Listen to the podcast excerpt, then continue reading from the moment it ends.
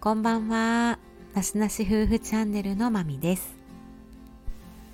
いつもご視聴いただきましてありがとうございます。え先日、ある記事が飛び込んできました。1000人を見とった緩和ケア医45歳の死。がんに侵されながらも自分らしさ貫いた最後の日々。この緩和ケアのドクターというのががん患者の在宅ホスピスのケアに取り組んでこう24時間体制であの訪問診療などをね行っていました関本クリニックというねあの院長の関本剛先生なんですね。で院長を務めながらも約1000人の看取りに携わってこられて、えー、ご自身もがんに罹患されてで今年4月に息を引き取られて45歳の若さだったということでとてもねこう衝撃を受けまして数日間ちょっとねびっくりしてあの心がねざわざわしていたんです。というのも1月の特集の「生と死」シリーズでですね自分または家族が余命宣告をされたらどうしますか？延命治療は望みますか？っていうこういうテーマでライブをした時に少し関本先生の話題に触れたというか話題を出したんですね。そしてその3ヶ月後にはあの亡くなられていたということでこの8月にお別れ会をされたみたいでして、まあ、そのタイミングでこういうニュースとして知らされたわけですね。で私たちも1月に生徒史シリーズっていう特集を組まなければこの関本先生のことを知ることもなかっただろうし兵庫県の神戸の先生いらっしゃったってことででお母様もこのホスピスのあの在宅ケアの研究会理事を務められたり緩和ケアのこう先駆者としてねこうご活躍されているこう有名な方なんだなっていうこともその時点であの、お勉強させてもらったっていうところで、まあ、当時この1月の時にはですね、まあ、本当に末期がん、うん、余命宣告を受けながらも、緩和ケアドクターとして臨床でね、働かれて、同じそういう辛さっていうのも共感できる、うん、患者さんに本当の意味で心から寄り添えるようなまあそういう先生とか患者さんっていうのを超えたところでうーん人間として本当にご立派にあの職業奉仕されていたんだなっていうまあそれはもちろんのことやったんですけど、まあ、テーマ的にはねあの何よりまあ自分事として考えた時に私もこう残りわずかだとしたらどういう生き方が自分でできるんだろうっていうふうにね置き換えて考えたりしていたのでまあ関本先生の例を出したりしてその、まあ、奥さんもいらっしゃって小学生のね小さいお子さんもお二人いらっしゃるってことでその将来をとても先生は気にかけられていたので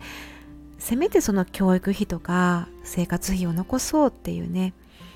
うん。お子様があの成人してね巣立っていくまでに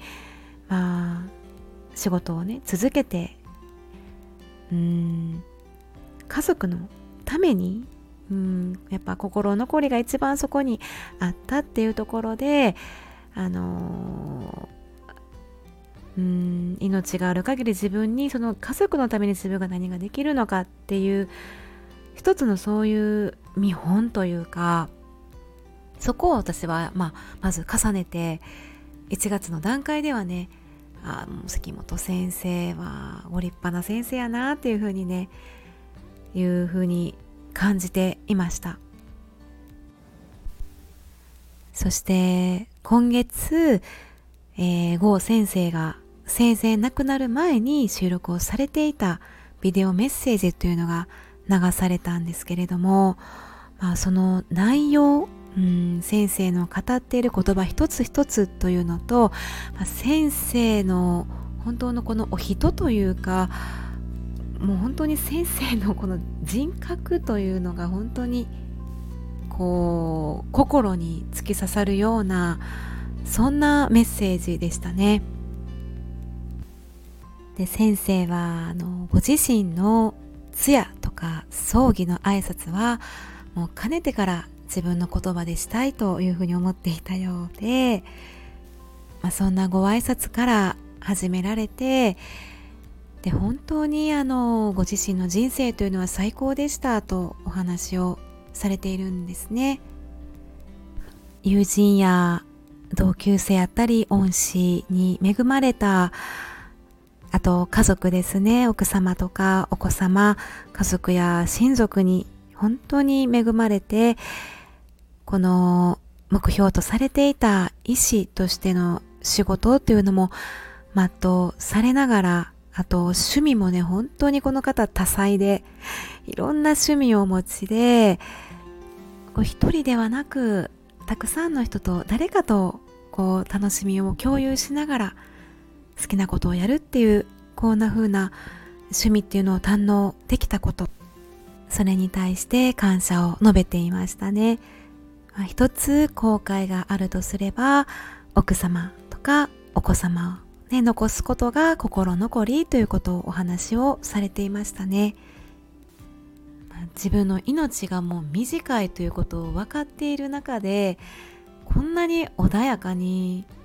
で相手の思いに寄り添った冷静にねうん何かこの不安を与えないように温かくねこう包み込むような優しさを持った気遣いの言葉を送れるっていう本当に今緩和ケアの先生ではあるんですけどそれを超えたもうこの方お人のこの温かさっていうのがこうなんか染み渡ってくるみたいなこう聞いている一人一人にね届くようなお言葉だったなというふうに思います。メッセージの中で関本先生が残されていくね奥様やったりお子さんが心残りですのでこれまでと同様に遊びに誘ってもらえたり、うん、呼んでもらえたりするととても幸いでございますとお話をされていまして、まあ、その代わりといってはなんですけれどもおそらくこれから私はあの世に行きまして先に行かれた先輩たちとおそらく宴会三昧の日々だと思うんですけれども後から来られる皆様のために皆様が来られた時に気分よくこちらの世界に来ていただけますように天国であっても地獄であってもいいお店いいお酒を手配してお待ちしております。ぜひアテンドさせていただきますし とねおっしゃってましてまあもちろんそのような日が少しでも遅くなりますことをお祈りしつつ私のお別れの挨拶とさせていただきます。というふうなお言葉を残されていまして本当にもうユーモアあふれるような ついねちょっと笑みがこぼれてしまうようなお話を最後にねさせてされていましてうん。まあ、最後にですね笑顔でまた会いましょうというふうにねご挨拶をされていてこの言葉を聞いた時にまず心がスッと軽くなりました。そしてこんな風に自分の人生の幕を閉じようとされている。でもその裏にはその覚悟っていうのは相当なものだとすごい大きな悲しみあったり苦しみっていうのを、まあ、感じられていたと思いますしそこに来る段階までもいろんな葛藤とか絶望感とかもあったかもしれない。本当にもう計り知れない覚悟やったと思ってまあその大きなミッションというものをご経験されているっていう先生の自分の死を前にしても誰かのために生きることができるっていうことを感銘を受けました。で何よりもこのユーモアを持って誰かを勇気づけられるっていうことがとってもまあ本当に一言で尊敬に値する人だなということを感じました。今回の関本先生の残されたお言葉っていうのが私自身に本当に何か一つのこれから生きていく上での糧になったことは本当に確かだなって感じていますし自分自身がねこう大切に思っている一番近いに存在の家族に対して改めて私はどういうふうにね